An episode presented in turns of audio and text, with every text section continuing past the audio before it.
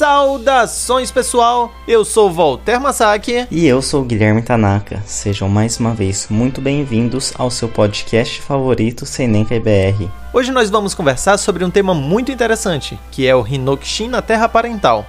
Isso mesmo, a gente vai chamar aqui o Toshimitsu Kosaka e a Nobuko Murata, que são duas pessoas que moram e que moraram lá na Terra Parental e se dedicaram por um longo período. Exatamente. E para comandar essa entrevista de hoje, nós chamamos aqui o Masanori e o Mikhail. Tudo pronto? Quase. Falta lembrar o pessoal de casa que a gente vai começar com o nosso bloco Bate-Bola Jogo Rápido. O quadro em que fazemos perguntas para os nossos convidados e eles precisam responder a primeira coisa que vê à cabeça deles. Agora sim, tudo pronto, Gui? Pode chamar a vinheta pra gente. Roda a vinheta.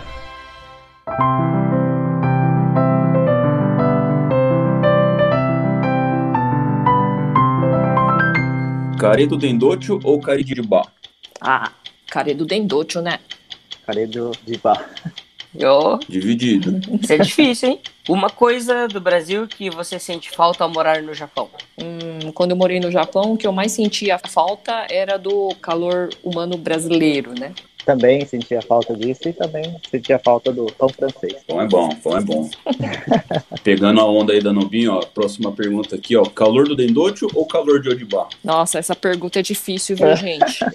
É, é, calor de Odibá, vai. Ah, calor de Odibá. Pela manhã, você prefere gohan com misoshiro ou pingado e pão na chapa? Ah, pingado e pão na chapa, né, minha gente? ah, eu também prefiro pãozinho de manhã. O bom e velho pãozinho. Vamos lá para a próxima pergunta. Privada motoquinha do Japão ou privada de assento brasileira? Olha, gente, é... eu acho que é mais higiênico a privada motoquinha do Japão, viu? Ah, eu prefiro a outra já. Privada normal. brasileira.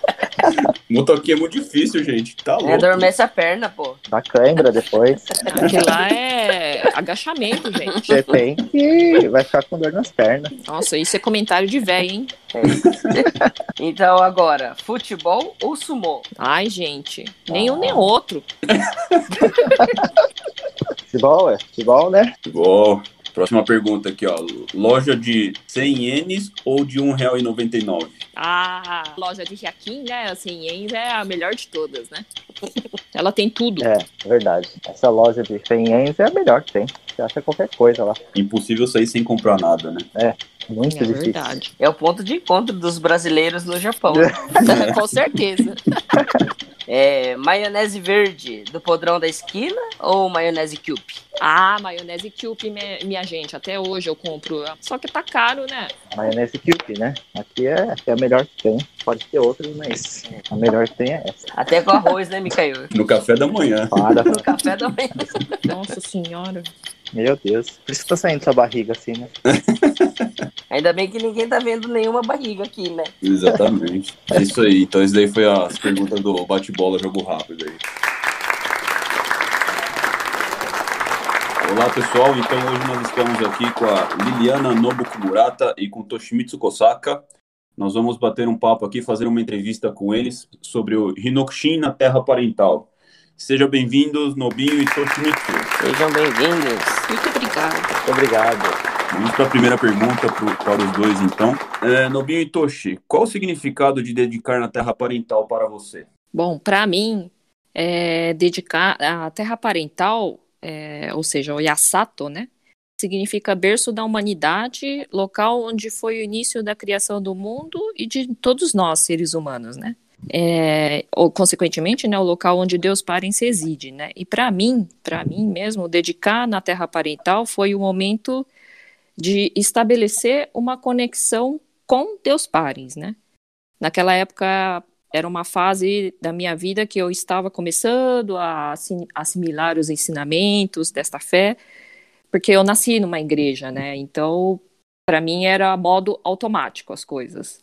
E, e no caso era é, no caso assim eu entendo que que dedicar na terra parental é o momento que temos para estabelecer a conexão com Deus Parens, né?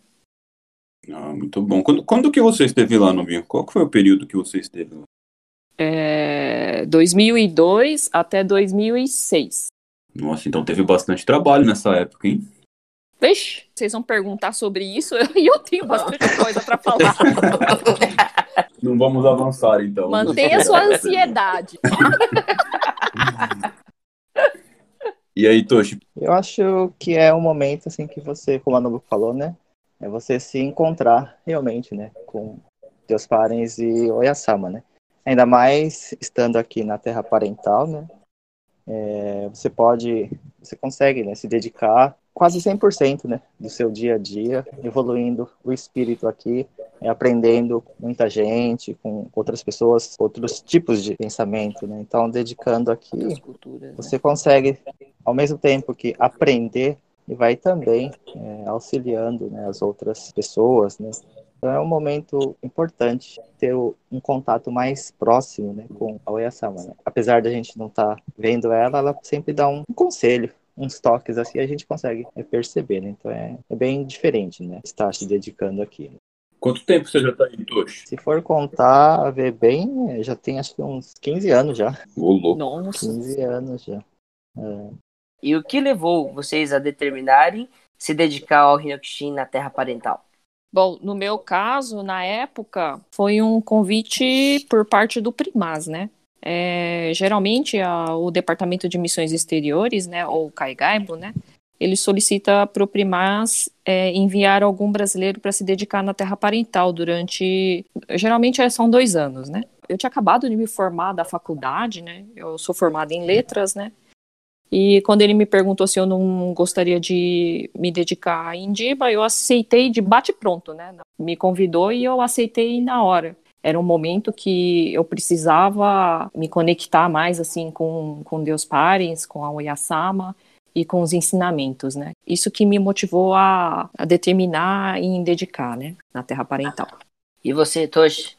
Na verdade, diferente da, da Novo, assim, né, eu, eu vim para cá para primeiro estudar só, né, no TLI, né, que tem muitos brasileiros que estão vindo para cá estudar japonês, né, e também estudar um pouquinho sobre o ensinamento, né. Só que na época que eu vim era 2003, né, a Nobuko, tá, inclusive, estava na parte de tradução, né? Ela falou que veio em 2002, né? E eu só estava estudando só. Nem pensava em me dedicar Aí, uma confraternização lá, o, o senhor Utida lá, ele perguntou se não queria fazer Hinokushin no Kaigaiba, assim, no Departamento de Missões Exteriores. Aí eu pensei, ah, ah, não tem nada pra fazer, acho que eu, então vamos fazer um pouquinho de Hinokushin, né?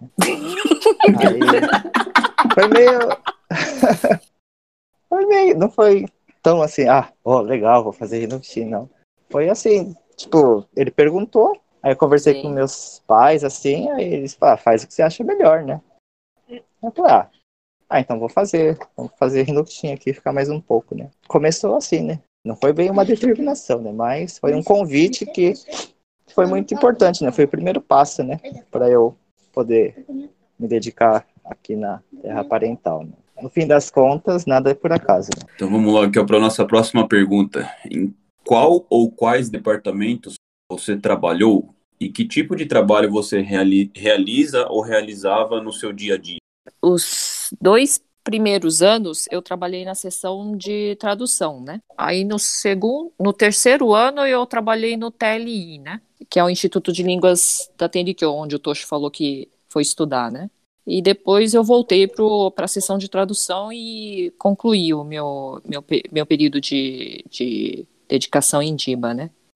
Aí lá na sessão de tradução, é, na época a gente fazia fazíamos traduções do Otikai, que é aquela, aquele juramento antes de iniciar as preleções do BSEC. É, nós fazíamos também, às vezes, algumas traduções simultâneas do, da preleção de BSEC, do Hakobi, que é o momento quando a pessoa vai lá receber o dom do Sasuke traduções da permissão do parto feliz, do recebimento do amuleto prova, ou o mamori, né? Traduções do Kente, às vezes do Shuyoka, é, participava também é, em meses assim, tipo mês de julho, a gente tinha o seminário de Oyasato, é, que a gente trabalhava, é, fazia participação como ou eu fui, eu nem, nem lembro quantas vezes eu fui orientadora, coordenadora, mas eu fiz várias vezes. É, nos meses assim pontuais, abril, é janeiro, abril, outubro, julho e outubro a gente fazia traduções da grande da, das palestras das cerimônias mensais, dos eventos. Tipo, agora há pouco eu tinha falado que eu fiquei no ano dos 120 anos do ocultamento físico de Oyasama, então era tinha vários eventos. Eu acho que eu fiz de tudo, viu? Eu até lembro que tem uma curiosidade, mas eu tive que fazer uma gravação para ser apresentadora.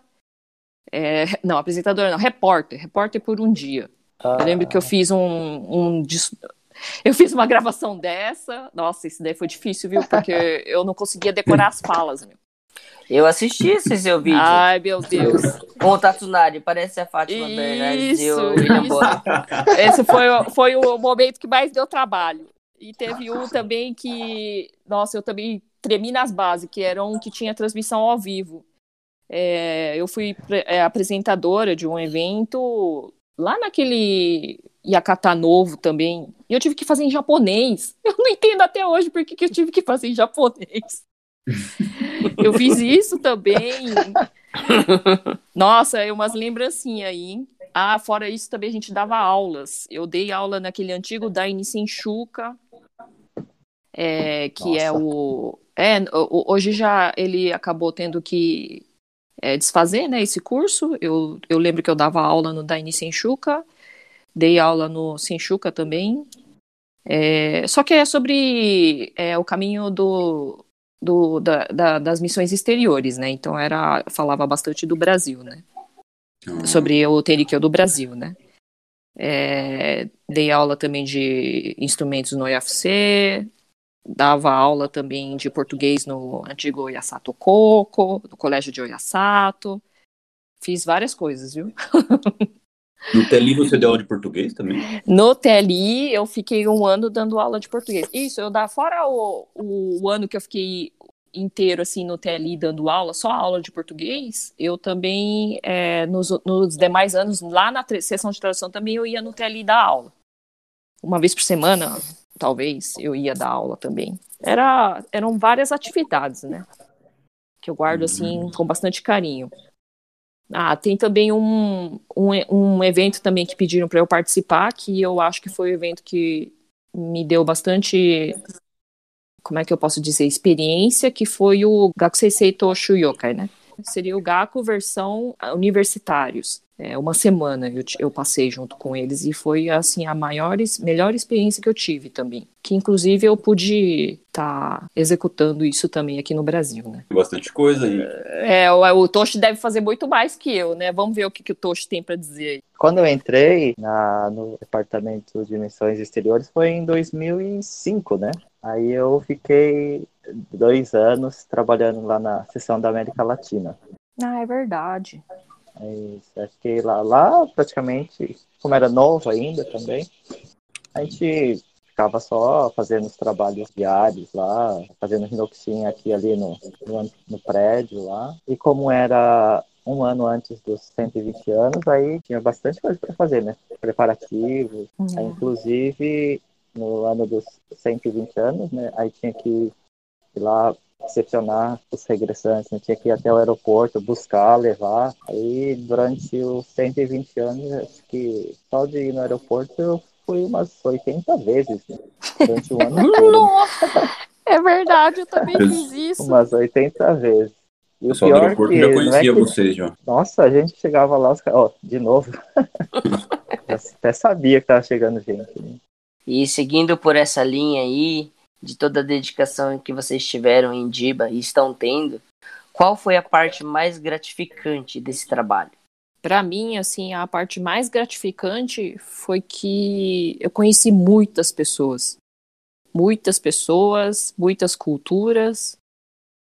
E assim, conhecendo esse monte de esse monte de pessoas, é, ouvindo as suas histórias, né? Eu adquiri muito aprendizado, né? Aprendi muita coisa mesmo. E assim, aprendi bastante coisa que até hoje eu, com certeza, eu aplico no meu dia a dia. Então, assim, foi muito realmente muito uma das experiências assim muito gratificantes, né? E você, Toshi? Para mim, né, é, você entra em contato com várias pessoas aqui no, no trabalho, né? É, além dos japoneses, tem vários outros estrangeiros também que também se dedicam aqui. Você acaba conhecendo, né, mais a cultura é, dos outros países. Fora isso, também, a gente vai poder estar é, tá aqui se dedicando e recebendo, né, as pessoas que vêm do Brasil, né. É, a gente, eu também, né, que sou brasileiro, a gente sabe da dificuldade que é estar tá regressando aqui na, na terra parental, né. Então a gente sempre procura estar tá recebendo é, as pessoas, não só os brasileiros, mas todas as pessoas sempre com é, um sorriso, né, alegria, para que elas possam se sentir bem, né, e voltarem, quando voltarem para suas casas, voltarem é, bem alegres e satisfeitas por terem é, regressado aqui na terra parental. Vamos então aqui para a próxima pergunta. Qual é, ou qual foi, né, a parte mais desafiadora do seu trabalho? Ah, é, a parte mais desafiadora foi passar as, informações os ensinamentos, é, de forma que os regressantes pudessem absorver o máximo possível. Traduzir é uma, para mim, era uma grande carga de responsabilidade, né? Para que eu conseguisse transmitir os ensinamentos da forma que os mestres estavam passando, ou durante algum curso, ou alguma assembleia. Então, isso para mim era o maior desafio. E outra coisa também era não me emocionar enquanto eu traduzia, né? Assim, às vezes eu me pegava emocionando assim ao traduzir é, a palestra do, da pessoa ou, da, ou do mestre, né? Isso era, para mim, era bem difícil. Era um desafio bem grande, manter, como é que é, conter as emoções, né? Nossa, ainda bem que eu não escutei você chorar então, porque senão eu chorava também. Você acha que é chorona? E aí, aí chora todos os brasileiros durante a palestra.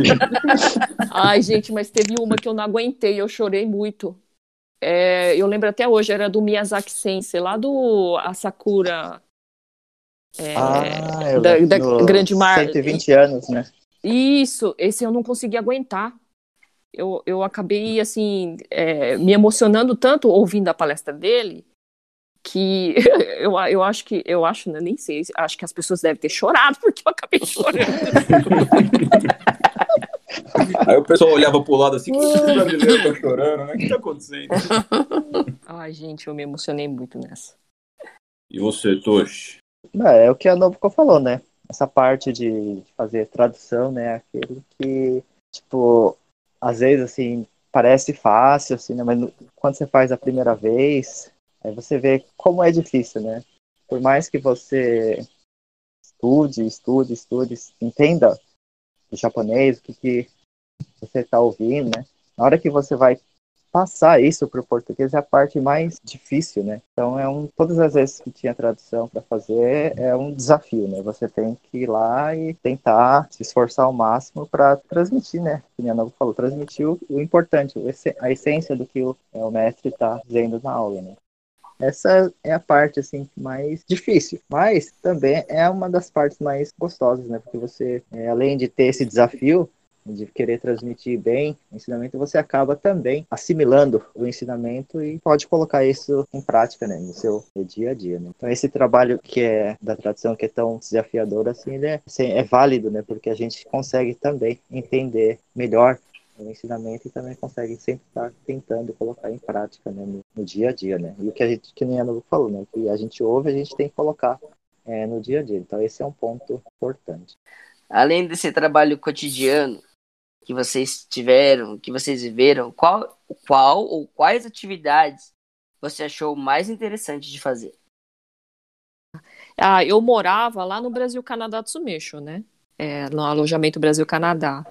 E sempre quando tinha cursista lá no alojamento, é, o responsável, né, na época, ele pedia para a gente ensinar o Tefuri, e, e, assim, esse era um momento assim que eu gostava bastante, porque além de ensinar o Tefuri, a gente acabava sentando para conversar sobre experiências de vida. Inclusive, eu acho que você foi um cursista também, não é não, Massanori, quando eu estava lá? Foi, eu fui. Aí eu escutava as histórias do Massanori e eu pensava, gente, como esse menino é iluminado, eu pensava. Eu aprendia muito com os cursistas, né? Que, que iam lá no. no, no é, que se hospedavam lá no Brasil Canadá. E o Massanori é uma, uma, é uma das pessoas que eu lembro. Ele, é, que eu tive a oportunidade de conhecer, que eu falei, nossa, como esse menino é iluminado, meu Deus do céu. eu preciso aprender muito ainda. Nossa, que honra, Nobinho. Meu Deus, é, tô com vergonha uma, É uma das coisas que, assim, eu me, eu me lembro bastante. E, assim, outra coisa também que a gente fazia bastante lá também era plantão. Das seis até as dez horas da noite, né? Então, assim, a gente se revezava com as pessoas que de outros departamentos que também moravam lá, né?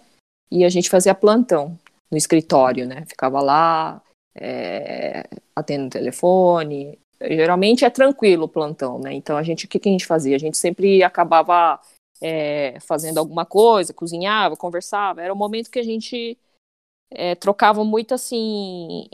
É, como é que é, era um momento assim de, de, de conhecer mais as pessoas, né? E principalmente porque elas eram de outros países, né? Outros países, outras culturas. É, essa era uma coisa assim que eu gostava bastante também. Nossa, que legal. E você, Tosh? O que você gostava? Na verdade, né, eu, fora as atividades do, do departamento, sim, eu conheci outras pessoas e a gente fazia um pouquinho de divulgação, né? Uma vez por mês, assim. Ah, eu também e... fiz, verdade. A gente ia andando aqui de Tende até Nara para fazer. Nara, né? A gente fazia o Caminhar Nagashi, né? Se tem de Atenara andando é duas horas, né? Andando rápido, né? É verdade. andando rápido. É. Batendo, batendo Yoshigi, cantando. E essa era uma atividade. E lá a gente fazia a oratória de rua e distribuía panfletos, assim, né? Era uma atividade bem legal, né? Descontraída, assim. A gente fazia sempre. Não era o vamos fazer, vamos fazer, todo mundo chamava, senão a gente ia por livre e espontânea vontade, assim, né? Reunia o pessoal, assim, que já ia antes, né? Então a gente acompanhava e com isso todo mês a gente fazia bastante a divulgação. E com essa divulgação eu acabei aprendendo bastante coisa, né? Como fazer a divulgação em japonês, né? Esse aprendizado, assim, de como são as pessoas, né? Como que a gente tem que se lidar é, com qualquer pessoa que seja, né? Foi bastante proveitoso, né? E através dessas atividades, assim, eu consegui é, colocar, assim, na, na parte vamos supor, do seminário do Yasato, onde tinha parte de divulgação, né? E a gente sempre estava lá auxiliando, fazendo tradução junto, ou fazendo a divulgação junto com os seminaristas e no que eles precisavam, assim, quando eles ficavam cabisbaixos, a gente sempre orientava, assim, para não ficar triste, né? A gente sempre incentivava eles, né? Então, tudo que a gente faz é, sempre tem algo para ser aproveitado em alguma coisa que seja, né? E mais um flashback aqui na cabeça, você falou de divulgação no Japão, é super difícil, né? Ah, com certeza. Porque quando eu fiz né? uns, uns aninhos atrás, não faz tanto tempo assim, Uns 20 anos atrás. Rapaz, me colocaram na linha de frente aí também. Falaram, ah, vai lá, você tem cara de brasileiro, então bate na porta lá, que isso vai ser melhor. É. Rapaz, mas eu tomei várias portadas na cara. Eu falei, não tá funcionando essa tática, não, meu. É. Não tá funcionando. É, então, essa é a parte, assim, né? Difícil. O pessoal que vem do Brasil vem mó empolgação, mas aí quando encontra assim, vê umas portadas na cara, você fica meio desanimado, né? Aí a gente vai lá e incentiva, assim. É diferente, né? É, você não, não sabe hum. o idioma, né? Às vezes, mesmo sabendo falar japonês, um pouco que seja, assim, as pessoas são iguais, né? Elas não vão mudar assim. Sim. Então, é a gente que tem que sempre estar, tá, obrigado, sei lá, baixando a cabeça e bola pra frente, não pode. Eu levei tanta portada na cara no Japão que eu falei assim: quando eu voltar pro Brasil, eu vou fazer direito na língua que eu domino. É, mas, o objetivo é esse mesmo, né? É fazer no Brasil, falar no seu próprio idioma. A gente não dá muito valor, assim, hum. né? Aqui a gente mora num país muito receptivo nessa parte religiosa, com certeza, né? né? Ah, com certeza, e... né? Então essa, essa pergunta aqui, a próxima pergunta é para Nobinho, hein? Nobinho, depois que você se dedicou à terra parental, como foi sua readaptação ao Brasil, quando você voltou para cá em definitivo? Foi bem difícil, viu? quatro anos e cinco meses é, é são, é, é, bastante tempo, né? Então, é, eu lembro que eu não saía muito de casa, é, eu me sentia como se estivesse parado no tempo. É, meus amigos já foram se casando, foram já já estavam com as vidas de, deles encaminhadas, né? Então, assim, para mim foi bastante difícil desse sentido, né? Mas assim, graças a a minha família, né, o apoio da minha família. Então, assim, eles foram bastante pacientes comigo até eu, é, eu me readaptar, a me a, a, como é que fala, me organizar assim, né? Então, nesse sentido, o apoio da família foi bastante importante, né, para para conseguir retomar a vida no Brasil, né? Então, assim, foi só digo que não foi fácil. É, dá pra imaginar, muito tempo, né? É bastante tempo, né? Bastante tempo, verdade. Mas agora já tá brasileirada já, né, Nombinha? Ah, não, agora, graças a Deus, já estou. Estou bem, bem adaptada, é, me sentindo bem, bem, bem, bem mesmo. Ô, Tocha, a gente está vivendo um momento atípico hum. com essa pandemia, né? E como estão sendo realizadas as atividades durante este ano em Odibá? Olha, aqui até fevereiro, assim, tava normal, né? Eu, em janeiro teve a grande cerimônia e muita gente regressou. Aí a gente fez o trabalho lá da tradução simultânea. Em fevereiro também, é, o pessoal aqui do Japão regressou também. Aí em março já parou, né? É, em março já o governo já tomou algumas providências, assim, aí já é, falaram para não reunir as pessoas, né? Inclusive, com isso, né, as atividades que iam ser realizadas principalmente em abril, né, da Associação Feminina, os 120 anos, aí depois ia ter o a 110, 110. A 110 aí uhum. foi tudo cancelado, os cursos também, né, o curso do Kente é, também foi cancelado, aí só o Shuyoka, o Shuyoka aqui da sede, né, o curso de formação espiritual, que começou em abril, né? É, na verdade começa em abril, mas eles, os estudantes, eles já vêm final de março, né? Então, é, esses que entraram em, que começaram em abril, terminaram em junho, né? Aí no mês de maio e junho já não tinha é, nenhum estudante do Kente e nenhum estudante novo né, do Shuyoka, somente os que entraram em abril. Aí agora, né, nesse mês de julho, assim, os estudantes do curso de formação espiritual voltaram, né? Veio uma, uma leva aí de estudantes. Aí eles estão, por enquanto, ainda está tendo é, as aulas e provavelmente no mês que vem deve ter inscrição de novos cursistas, né? E, inclusive do curso Quente também é, voltou é, nesse mês. Mas fora isso, as atividades, os grandes eventos assim é, do Seinenkai, né, que ia ser realizado em outubro também é, foi cancelado já. É, em agosto tem o um curso estudantil, né, que a Nobuko falou no começo, né, que ela fez da parte de universitária. Em agosto tem a parte que é dos alunos do colegial, né? Colegial. Aí esse curso também é de uma semana e também foi é, cancelado, né? Então, por enquanto, é, que a gente sabe, assim, até o final do ano não tem atividades, né? Inclusive, no serviço mensal, em abril, maio, é, não dava nem para entrar no, na área do, né, do Shinden, né? Na área sagrada, lá, onde tem as pedrinhas, Nossa. né? É, os, Nossa! Eles não deixavam, ah, é? não deixavam ninguém entrar. E também pediam para não. Eu achava que era só, só lá na parte do tatame. Não, não, era de fora também, né? Aí eles Nossa. pediam para não ir reverenciar, né? para fazer reverência da sua casa ou do local de trabalho. Né? Mas aí em junho, mês passado, aí eles, é, com a ordem do governo que podia sair já, aí eles abriram, aí podia entrar, só não podia entrar no, no chinês, na parte de tatame.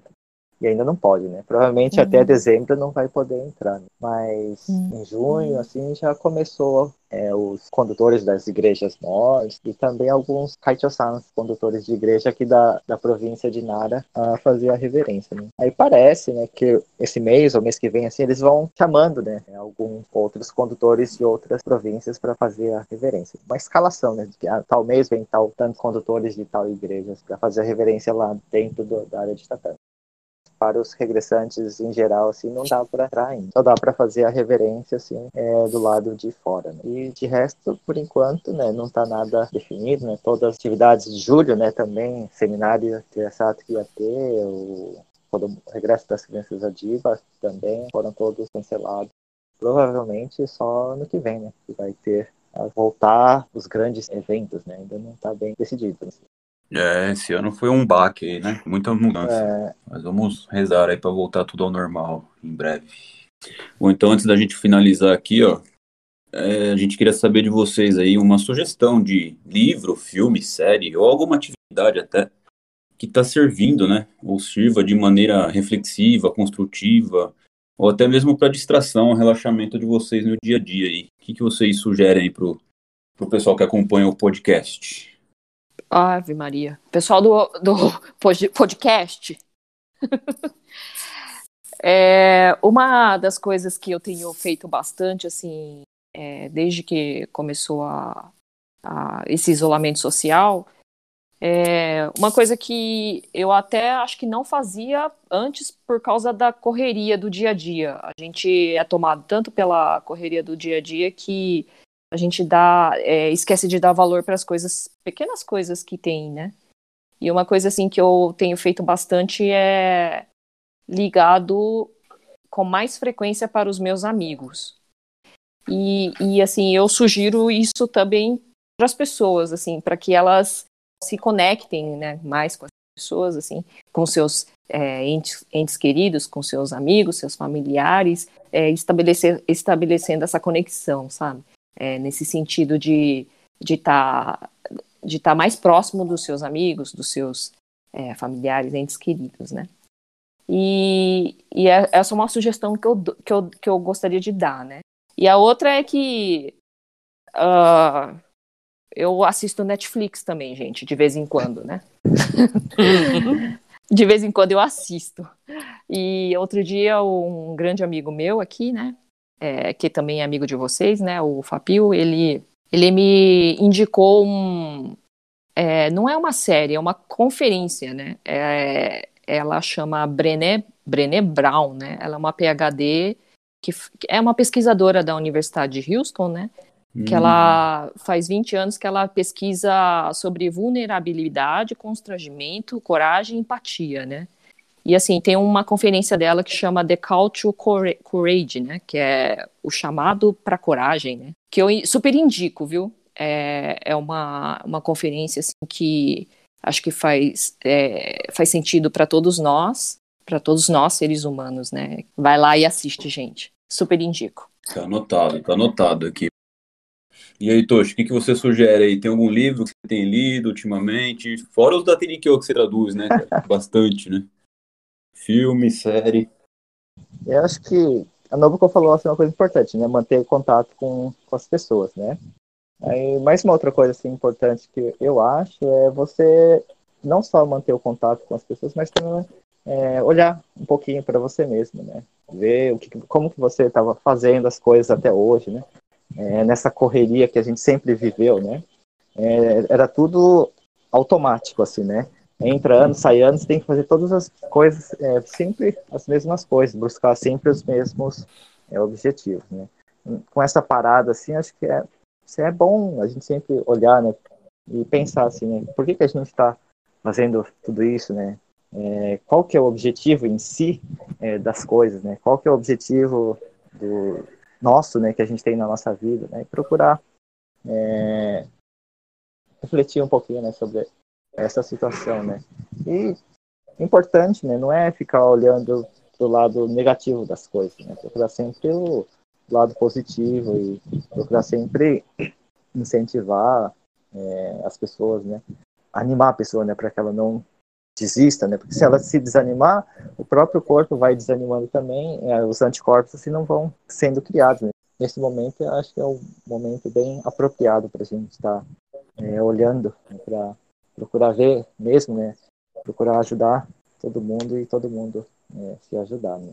Importante. Aí, se for ler um livro assim da TNQ que é muito bom, assim, é aquele livro A Força do Espírito, hum. né? um livro que apesar de ser um pouquinho antigo, Indico mas também. você lendo assim, você consegue é, fortalecer, né? Aprender muita coisa. Esse é um livro assim que, com certeza, por mais que passe os anos, é um livro que vai te ajudar bastante em qualquer situação que você Muito bom, precisar. boa dica. E esse livro a gente tem no escritório do Dedotia, né? Tem sim. É, Anotado. tá anotado.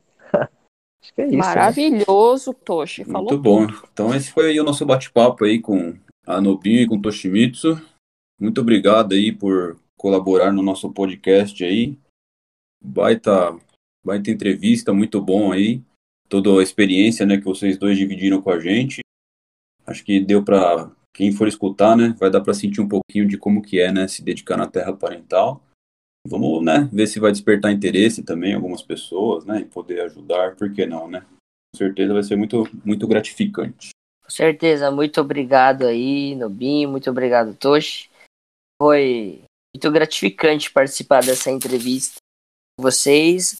É, a gente fala entrevista, mas no fim a gente que acaba recebendo aí é, bastante conhecimento e relembrando esse maravilhoso sentimento que é viver e dedicar na terra parental, né? Muito obrigado.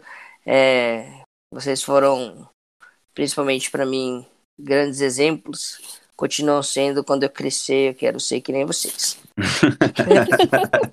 Não, eu Isso que aí. agradeço oportunidade. Eu que agradeço aí. Ah, eu que agradeço, eu gostaria de agradecer, né, o, o Senecai do Brasil, né, pela oportunidade, é, e vocês estão de parabéns, parabéns mesmo, pelas atividades e por este podcast. Um abraço, pessoal. Ah, muito obrigado. Muito Valeu. obrigado. Agora teremos o momento leitura com os episódios da vida de Oyasama.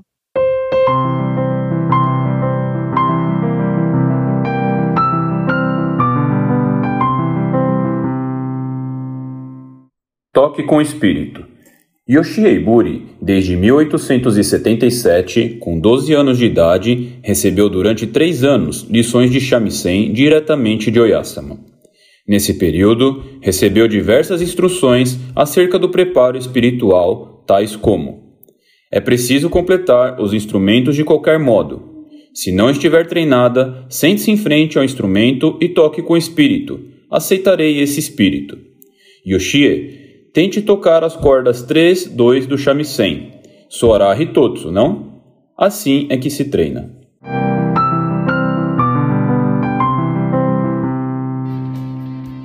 Então é isso, a gente está chegando ao final do nosso episódio.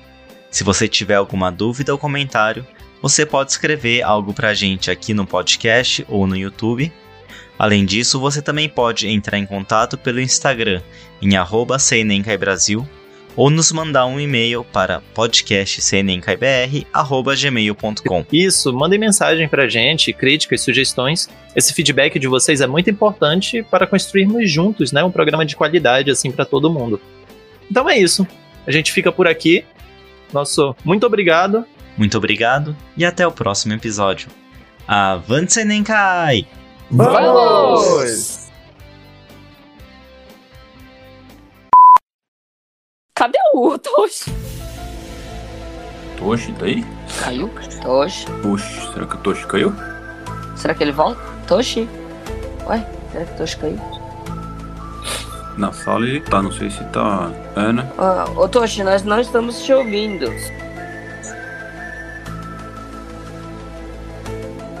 Manda mensagem pra ele. Alguém, alguém consegue mandar mensagem? Tem alguém chorando aí?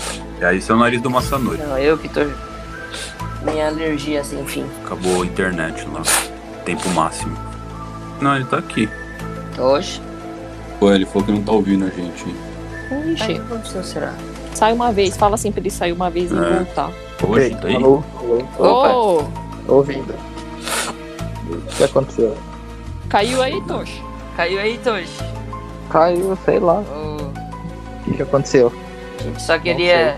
Só queria te agradecer, Toshi. Obrigado, viu?